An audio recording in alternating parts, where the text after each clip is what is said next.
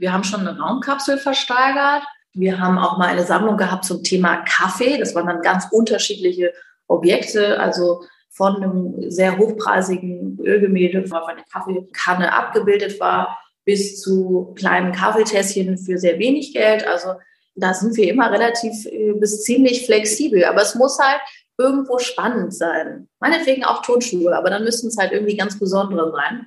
Dann würde ich das genauso machen. Und das haben wir auch immer so gemacht in unserer Geschichte. Am coolsten fand ich tatsächlich die Raumkapsel.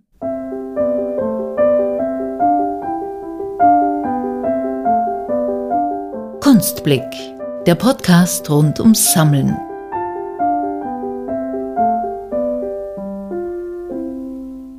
Das Kölner Auktionshaus Lempertz gilt als eines der ältesten der Welt.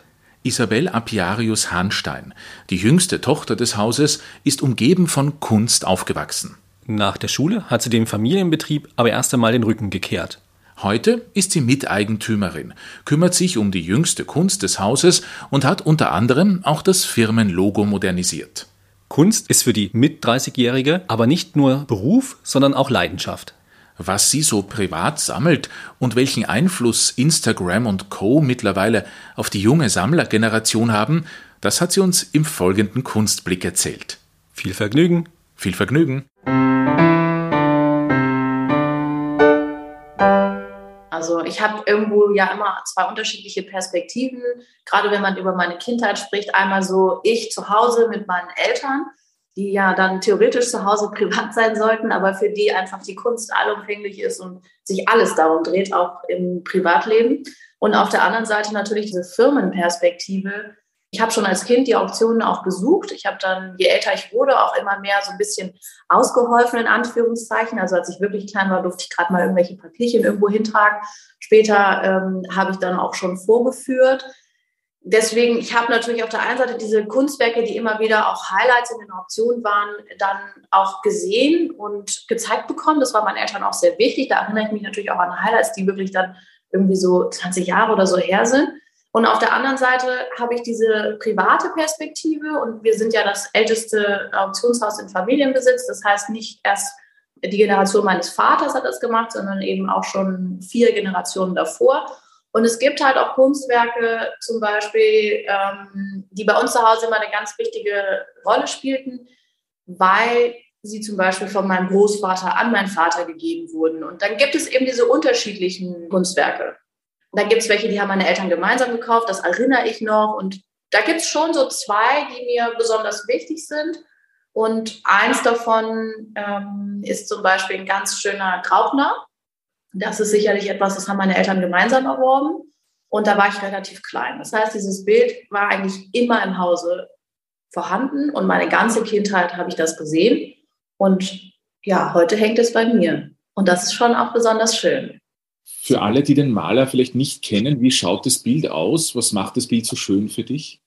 Also Gotthard Graupner hat so Kissenbilder gemacht. Das heißt, die Leinwand ist von unten befüllt mit, ähm, ich müsste ehrlicherweise, muss ich gestehen, weiß ich gar nicht, was es für ein Material ist, aber eben mit so einem gepolsterten ähm, Füllungsmaterial, vielleicht ist es Wolle oder ähm, eines dieser anderen Polstermittel. Da muss ich wirklich gestehen, das müsste ich nochmal nachlesen, was es tatsächlich ist. Und äh, die Leinwand von vorne, die dann eben als Wandobjekt wie ein Kissen, was an der Wand hängt, aussieht, ist dann eben farblich bemalt. Und da gibt es ganz viele unterschiedliche farbliche Gestaltungen.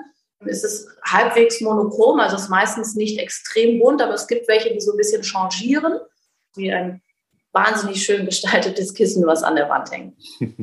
Wo hängt es heute, wenn man fragen darf? Ja, das hängt bei, bei mir zu Hause. Ja. Äh, so hoch, dass meine Kinder nicht reinkommen. Weil sie sind tatsächlich sehr empfindlich. Super. Du hattest ja nach der Schule zuerst mal dem Familienbetrieb den Rücken gekehrt und dann Architektur studiert.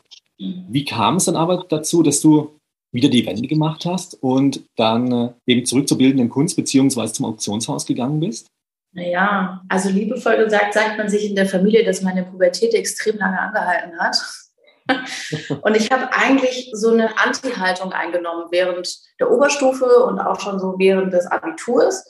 Für mich fühlte sich das immer an, dass jetzt mal überspitzt gesagt, 350 äh, Personen vor mir in der Familie immer Kurzgeschichte studiert haben. Und das war für mich der Grund, das schon erst recht nicht zu tun. So. dass das jetzt ein bisschen äh, nicht ganz so logisch ist, um seine Berufsweise zu finden, das ist mir heute dann auch bewusst. Damals hatte ich irgendwie gedacht, nein, ich will meinen eigenen Weg machen und ich will irgendwie erstmal gucken, was ich eigentlich möchte und nicht, was schon so vor mir liegt, was ich machen kann, was für alle plausibel ist, dass ich es tue. Aber für mich fühlte sich das einfach nicht richtig an. Auf der anderen Seite habe ich mich natürlich, ich habe ja Architektur als Studienfach gewählt und auch als Studiengang beendet.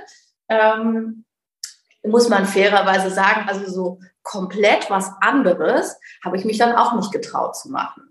Die Architektur liegt ja in vielen, vielen Bereichen doch der Kunst und der Kunstgeschichte sehr nahe. Mhm. Natürlich hat es ganz viele andere Aspekte auch, aber es ist nicht fachfremd, sagen wir es mal so, zumindest nicht komplett. Und ähm, aber auch ich bin natürlich irgendwann ein bisschen reifer geworden und habe auch im Laufe des Studiums gemerkt, dass die Architektur mir sehr viel Freude bereitet. Ich habe es auch sehr gerne studiert, muss ich sagen. Ich würde es auch nochmal studieren, aber es war halt nie so richtig meine Leidenschaft. Und als ich eben einmal diesen Abstand hatte und für mich irgendwo ähm, auch so meine eigenen Felder eröffnet habe und mich mit Dingen eben aus der Architektur beschäftigt habe, habe ich irgendwie so auf eigenen Weg zurückgefunden zur Kunst. Und das war für mich, glaube ich, super wichtig, weil ich heute sagen kann, das, was ich heute mache, das mag für viele so aussehen, dass das ein vorgeebneter Weg war, aber ich habe mir den selbst ausgesucht. Und für mein tägliches äh, Arbeiten ist das für mich total wichtig. Du bist dann 2016 wieder ins Geschäft zurück, hast deinen Vater bei der Geschäftsleitung unterstützt. Mittlerweile bist du auch Miteigentümerin und als jüngstes Familienmitglied kümmerst du dich auch um die jüngste Kunst im Haus. Ich glaube, wenn ich richtig gelesen habe, dass das Firmenlogo unter anderem modernisiert. Aber welche anderen Bereiche des Traditionshauses würdest du sagen, hast du einem Upgrade, einem Update unterzogen und welche müssen noch dringend abgegradet oder modernisiert werden? Ich glaube, das kann man gar nicht so generell sagen. Also ich bin 16 in eine operative Rolle reingegangen. Tatsächlich war ich schon vorher Miteigentümerin. Ich bin dann erstmal klassisch in eine Abteilung rein aus meinem Fachgebiet. Ich habe nach dem Architekturstudium nochmal ähm, einen Master im Kunstgeschichtliches Institut gemacht in Zürich aber gleich von der Marktseite. Also der Studiengang heißt Art Market Studies. Das ist auch das, was mich immer sehr irgendwo interessiert hat.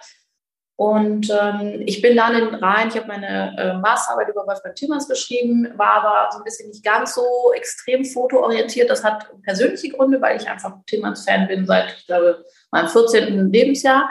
Also Fan ist jetzt ein bisschen viel gesagt, aber es ist schon immer wieder ein Künstler, der mich extrem berührt auch und den ich auch privat sammle ja, ich bin dann erstmal in die zeitgenössische Kunst, weil das eigentlich sozusagen das Fach ist, in dem ich meine Ausbildung gemacht habe. Und für mich war es auch wichtig, irgendwo mal nicht gleich an der Spitze anzufangen, sondern auch mal zu schauen, wie funktioniert eigentlich unser Haus, wie funktionieren die einzelnen Abteilungen, wie sind die Abläufe.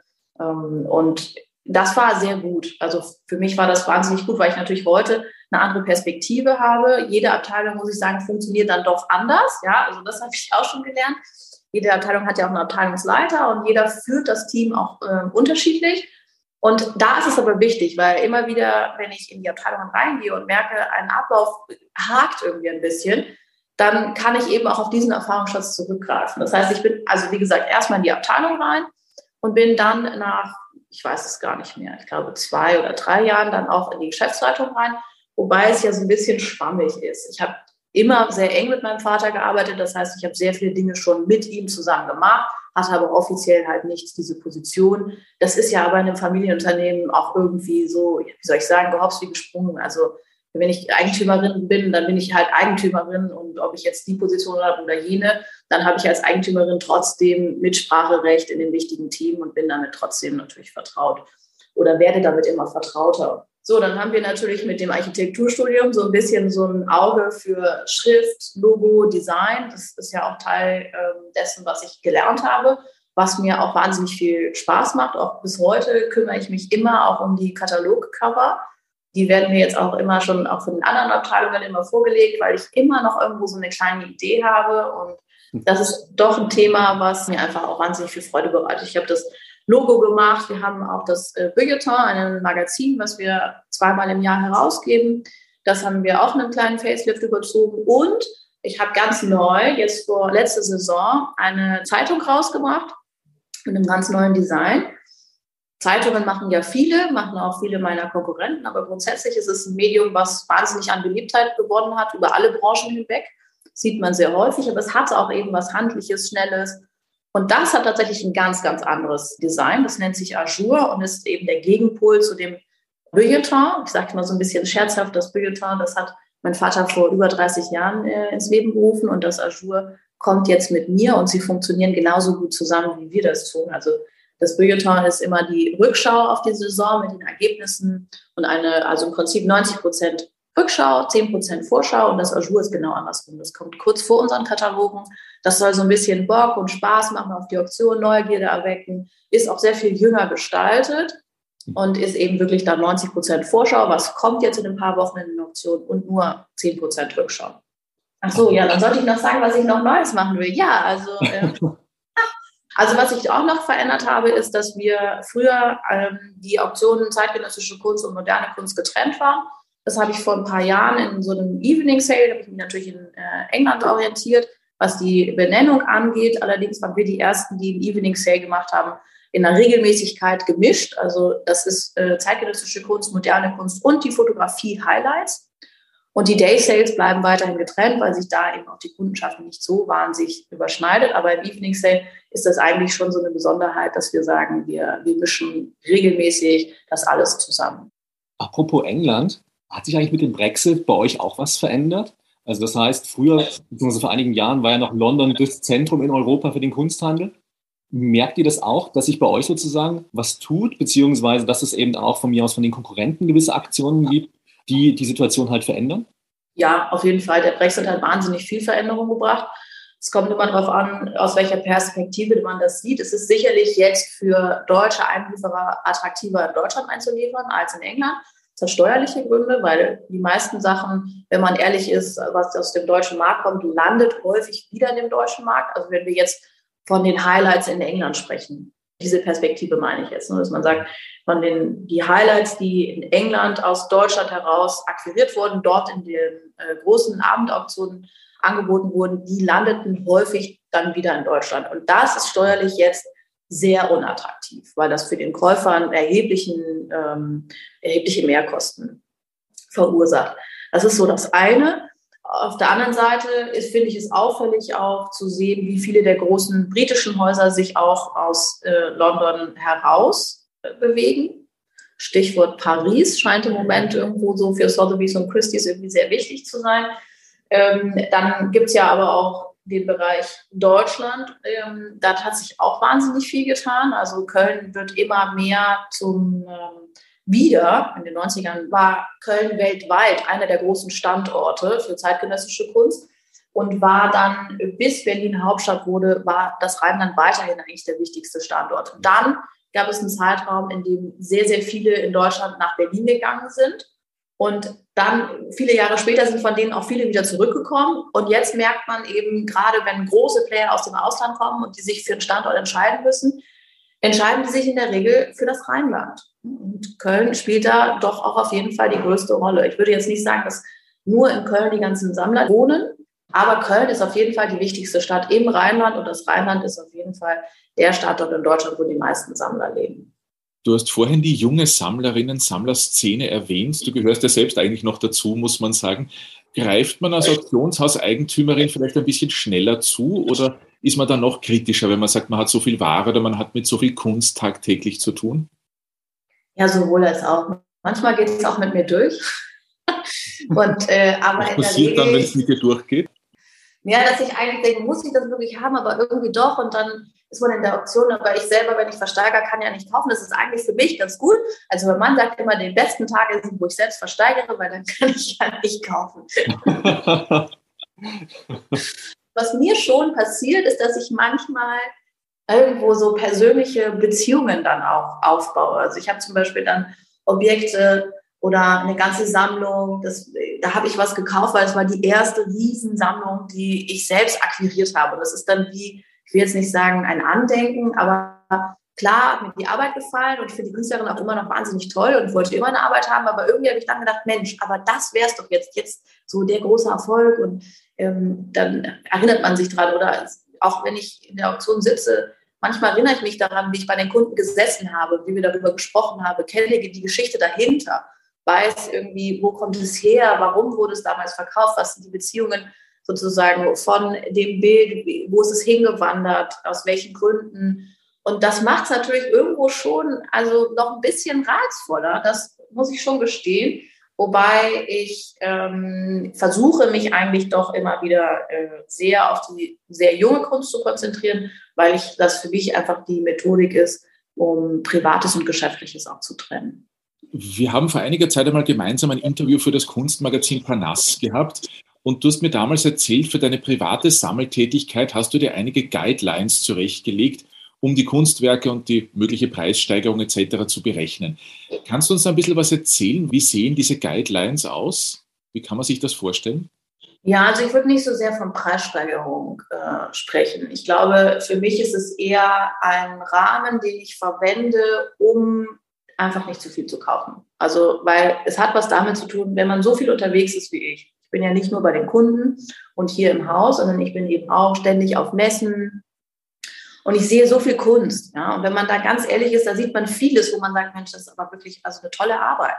Aber man kann nicht alles kaufen, zumindest ich kann das nicht. Und irgendwie ist es auch ganz schön, dass ich das nicht kann. Aber ich habe mir da so einen Rahmen gelegt, wo ich sage, okay, also das sind so Parameter, die haben für mich vielleicht ein bisschen mehr, aber es ist wirklich eine persönliche Einschätzung, bisschen mehr mit nachhaltiger Karriere eines jungen Künstlers zu tun. Und da spielt zum Beispiel natürlich eine sehr, sehr große Rolle die Galerie. Also ähm, über welche Galerien sprechen wir, wie arbeiten die, was sind ähm, die anderen Künstler dort drin. Dann gibt es natürlich immer so Karriereschritte verbunden. Vielleicht, das ist immer ein bisschen vermessen, da muss man auch immer den individuellen ähm, Fall betrachten, weil das kann auch mal abweichen, irgendwie, also institutionelle Ausstellungen im Bezug zum Alter des Künstlers. Ja, also wenn ich dann zum Beispiel einen Künstler sehe, der mittleren Alters ist schon und gar keine Aufmerksamkeit von Institutionen bekommt, dann überlege ich mir das, ob ich das mache. Das hat nichts damit zu tun, dass ich jetzt irgendwie der Meinung bin, das wäre ausschlaggebend äh, für die Qualität der Kunst. Aber wie gesagt, ich muss ja irgendwo bei der Masse an Kunst, die ich sehe, muss ich mir ja irgendwo so ein bisschen ein Raster setzen. Und für mich ist es eben schon wichtig, dass die Künstler eine gewisse Aufmerksamkeit auch von den Institutionen bekommen. Zumindest wenn sie einen gewissen Karriereschritt auch erreicht haben. Ähm, ja, dann haben wir die Galerien. Dann ist es auch so ein bisschen, passt es zu dem, was ich habe? Passt es zu mir? Das ist dann meistens die Diskussion zwischen meinem Mann und mir, weil wir da so ein bisschen auseinandergehen.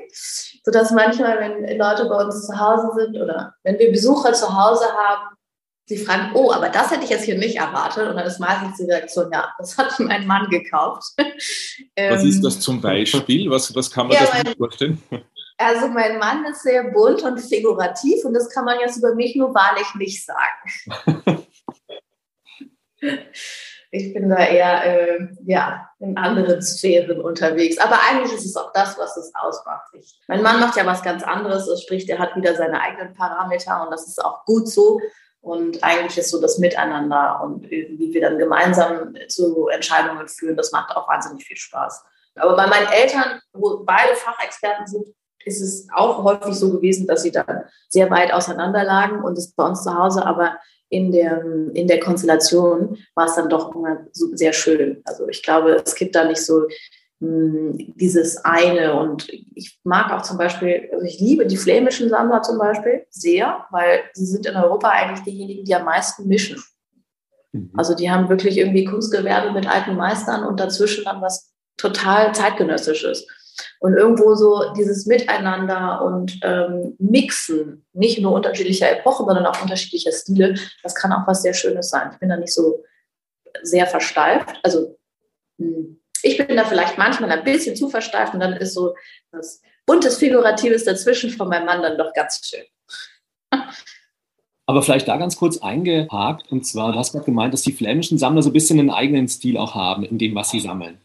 Ja, sie sind auf jeden Fall sehr international. Also das merke ich immer wieder. Wir haben ja ein, ein großes Haus in Brüssel. Ich bin also viel in Belgien und ich merke, ähm, dass die Flammenbaum einfach von den europäischen Sammlern sind sie doch, glaube ich, am allermeisten international geprägt und offen für alles und sind nicht so sehr irgendwo gewissen Stilrichtungen hingewendet oder ähm, gewissen Herkunftsländern. Und das ist etwas, was mir wahnsinnig gefällt. Da kommt auch wieder so ein bisschen so mein ja, Architekturherz irgendwo hoch im Sinne von, wenn man in Richtung Einrichtung geht, die mischen ja dann auch sehr viel, ja, also wirklich irgendwo modern mit alt und das gefällt mir auch am besten.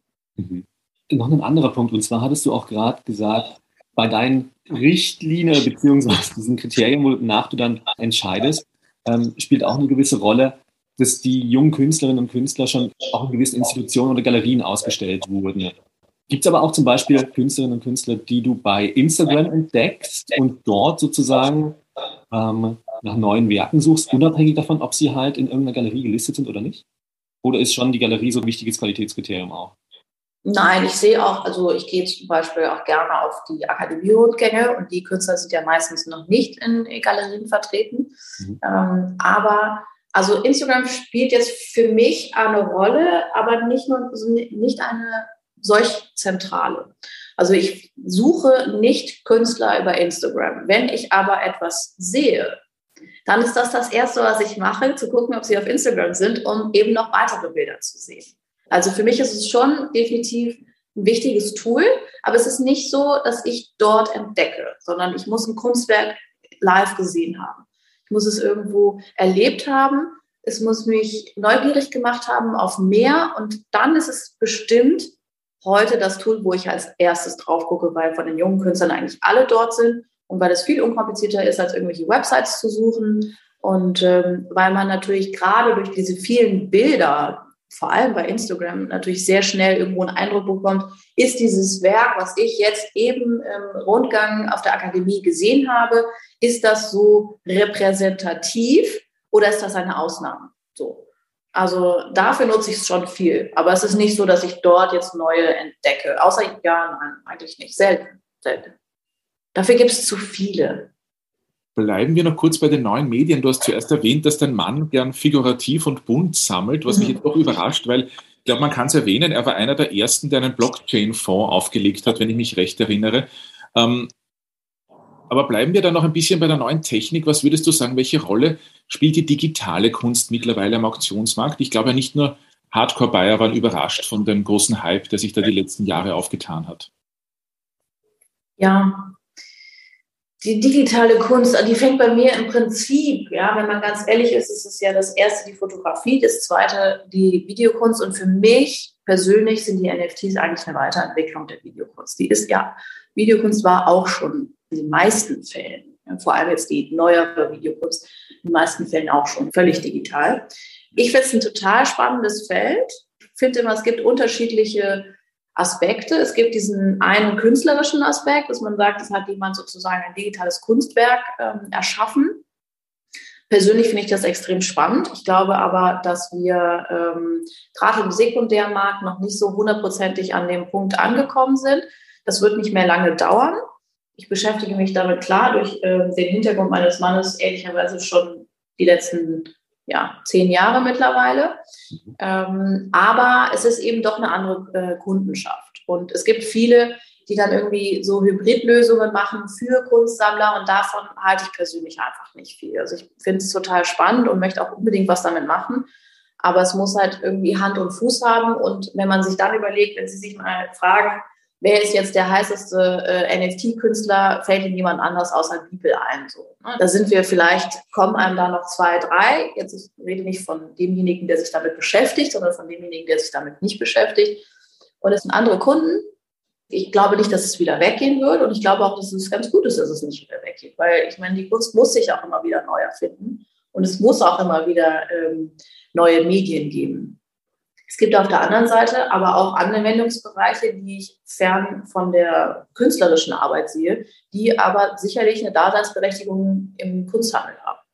Da denke ich zum Beispiel an Blockchain-basiertes Supply Chain Management, wo man theoretisch, das wäre ja etwas sehr Interessantes für Logistiker, ja, mhm. zu tracken, wo haben sich wann die Kunstwerke befunden.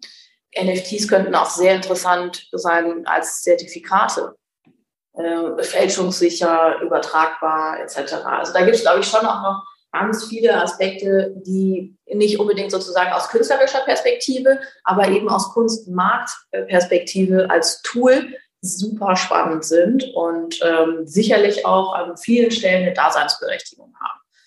aktuell kann man zum Beispiel auch sagen, ich meine, wir bieten seit mittlerweile zweieinhalb Jahren Zahlungen in Blockchain an, am Anfang auf Anfrage und haben jetzt einen professionellen Partner, äh, mit dem man in unterschiedlichen Kryptowährungen bezahlen kann. Und auch das bei der aktuellen politischen Lage ist eben doch auch immer wichtiger geworden. Also es gibt wirklich irgendwo so unterschiedliche Blickwinkel auf dieses Thema digitale, in Anführungszeichen, Kunst. Ja, also man kann ein Kunstwerk als NFT haben, aber man kann eben auch ein Zertifikat als NFT haben. Und ich glaube, da gibt es ganz, ganz viele super spannende Facetten es scheint ja nicht nur der Markt für NFTs heiß. Irgendwie seit der Corona-Pandemie gehen Auktionen immer rauf, rauf, rauf. Kann man als junger Sammler, als junge Sammlerin bei euch im ehrwürdigen, alteingesessenen Auktionshaus auch zeitgenössische Kunst erstehen, die jetzt vielleicht nicht für die dicke Geldbörse gedacht ist? Gibt es überhaupt noch so Schnäppchen oder Entdeckungen? Ja, klar. Logisch. Also ähm, man darf sich nicht täuschen lassen. Verständlicherweise werben wir wenn wir werben, natürlich mit den besten Ergebnissen. Das äh, muss ich niemandem erklären, das ist einfaches Marketing. Aber ähm, das Durchschnittsobjekt bei uns im Haus, das liegt circa bei 5000 Euro. Und das ist der Durchschnitt. Das heißt, ähm, da gibt es schon ganz, ganz viele Möglichkeiten. Und das Schöne an Lamperts ist ja, dass wir am breitesten aufgestellt sind, auch was das Sortiment angeht. Und ähm, wir haben auf der einen Seite Online-Auktionen, die etwas preisgünstiger sind im Bereich zeitgenössische Kunst. Aber wir haben eben auch das Kunstgewerbe zum Beispiel, wo die einzelnen Objekte eigentlich auch eher preisgünstig sind häufig, neben den Highlights. Also dadurch, dass wir die Kataloge mittlerweile so ein bisschen aufteilen in Highlights und Day Sale, mhm. also die Mittelpreis- bis Niedrigpreissegment, ist das ziemlich einfach auch bei uns zu finden der Evening Sale ist dann immer der, sozusagen, wo die Highlights dann verkauft werden. Bei euch auch. Genau, im Evening Sale sind immer die Highlights. Es gibt dann noch einzelne Abteilungen, wo die Kataloge auch gemischt sind. Aber da lohnt sich einfach mal im Katalog zu stöbern. Die gibt es auf Papier immer noch und sind auch immer noch auf Papier am schönsten, aber die gibt es auch digital und natürlich werben wir auch, ähm, kann man die alle über unsere Website anschauen. Und ähm, es gibt auch immer wieder kleine Hinweise im Social Media Bereich. Also da man kann schon sagen, bei uns findet jeder etwas für sich in jeder Preiskategorie. Wie flexibel müssen denn Auktionshäuser sein, eben auch etablierte ähm, Auktionshäuser, wenn es darum geht, sozusagen neue Segmente zu erschließen? Also wir haben schon gerade über das Thema digitale Kunst gesprochen, aber was ist zum Beispiel auch mit dem Thema Turnschuhe? Da gibt es ja auch einige Auktionshäuser, die sich mittlerweile damit befassen. Ja, das war immer schon so. Also ich, wir haben schon eine Raumkapsel versteigert. Wir haben aktuell immer noch die Schwarzbach-Sammlung mit den Mörsern. Das ist ja jetzt auch eher so ein äh, atypisches Kunstobjekt, würde ich mal sagen, eben aus dem Bereich Kunstgewerbe. Wir haben auch mal eine Sammlung gehabt zum Thema Kaffee. Das waren dann ganz unterschiedliche Objekte, also von einem sehr hochpreisigen ähm, Ölgemälde von Feininger, wo auf eine Kaffeekanne abgebildet war, bis zu kleinen Kaffeetässchen für sehr wenig Geld. Also da sind wir immer relativ äh, bis ziemlich flexibel. Aber es muss halt irgendwo spannend sein. Also jetzt einfach zu sagen, ich biete jetzt irgendwie Tonschuhe an, das reizt mich nicht. Aber wenn jemand auf mich zukommt und sagt, ich habe da eine fantastische Sammlung Mörser oder meinetwegen auch Tonschuhe, aber dann müssten es halt irgendwie ganz besondere sein, dann würde ich das genauso machen. Und das haben wir auch immer so gemacht in unserer Geschichte. Und coolsten fand ich tatsächlich die Raumkapseln. Wenn du sagst spannend, ähm, wenn du den ganzen Tag mit Kunst zu tun siehst, fantastische mhm. Werke, ist es irgendwann auch zu viel Kunst oder was macht die Kunst mit dir? Gibt sie dir noch das Gefühl, dass du als Jugendliche vielleicht hattest? Ja, ich glaube, das ist das Schöne der Kunst, dass es nie aufhört. Man hat ja auf der einen Seite, wenn man jetzt aus meiner Spezialisierung kommt, von der zeitgenössischen Kunst, habe ich noch sehr viel zu lernen, zum Beispiel bei den alten Meistern. Das heißt, wenn mir manchmal die Zeitgenossen irgendwie zu freaky werden, kann ich mich auch ein bisschen darauf konzentrieren. Und auf der anderen Seite kommt ja auch immer was nach. Also jedes Jahr gibt es neue Künstler, die aus den Akademien rausgehen, auf den Markt kommen und es ist nicht so stetig. Also es wechselt halt immer. Und ich glaube, das ist der Grund, warum mir auf jeden Fall nie langweilig wird. Es gibt so Tage, wo ich sage, puh, heute gehe ich mal Sonntag nicht ins Museum. Das sind wenige im Jahr, aber das gibt es auch mal.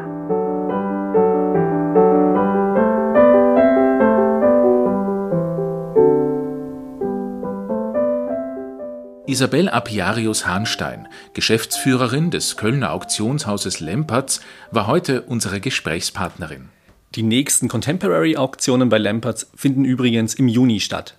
Aber klickt euch doch auch mal durch die anderen Kataloge. Vielleicht ist ja was für eure Sammlung dabei. Alle Links findet ihr dazu wieder auf unserer Webseite www.kunstblick-podcast.com. Wer noch jüngere Kunst sucht, der sollte sich unsere nächste Folge vormerken. Denn wir haben Erich Reich getroffen. Von Leipzig aus betreibt der junge Unternehmer den sogenannten Studentenkunstmarkt. Eine Plattform, auf der Kunstwerke direkt von Kunststudierenden gekauft werden können. Also, bis zum nächsten Mal. Bis zum nächsten Mal.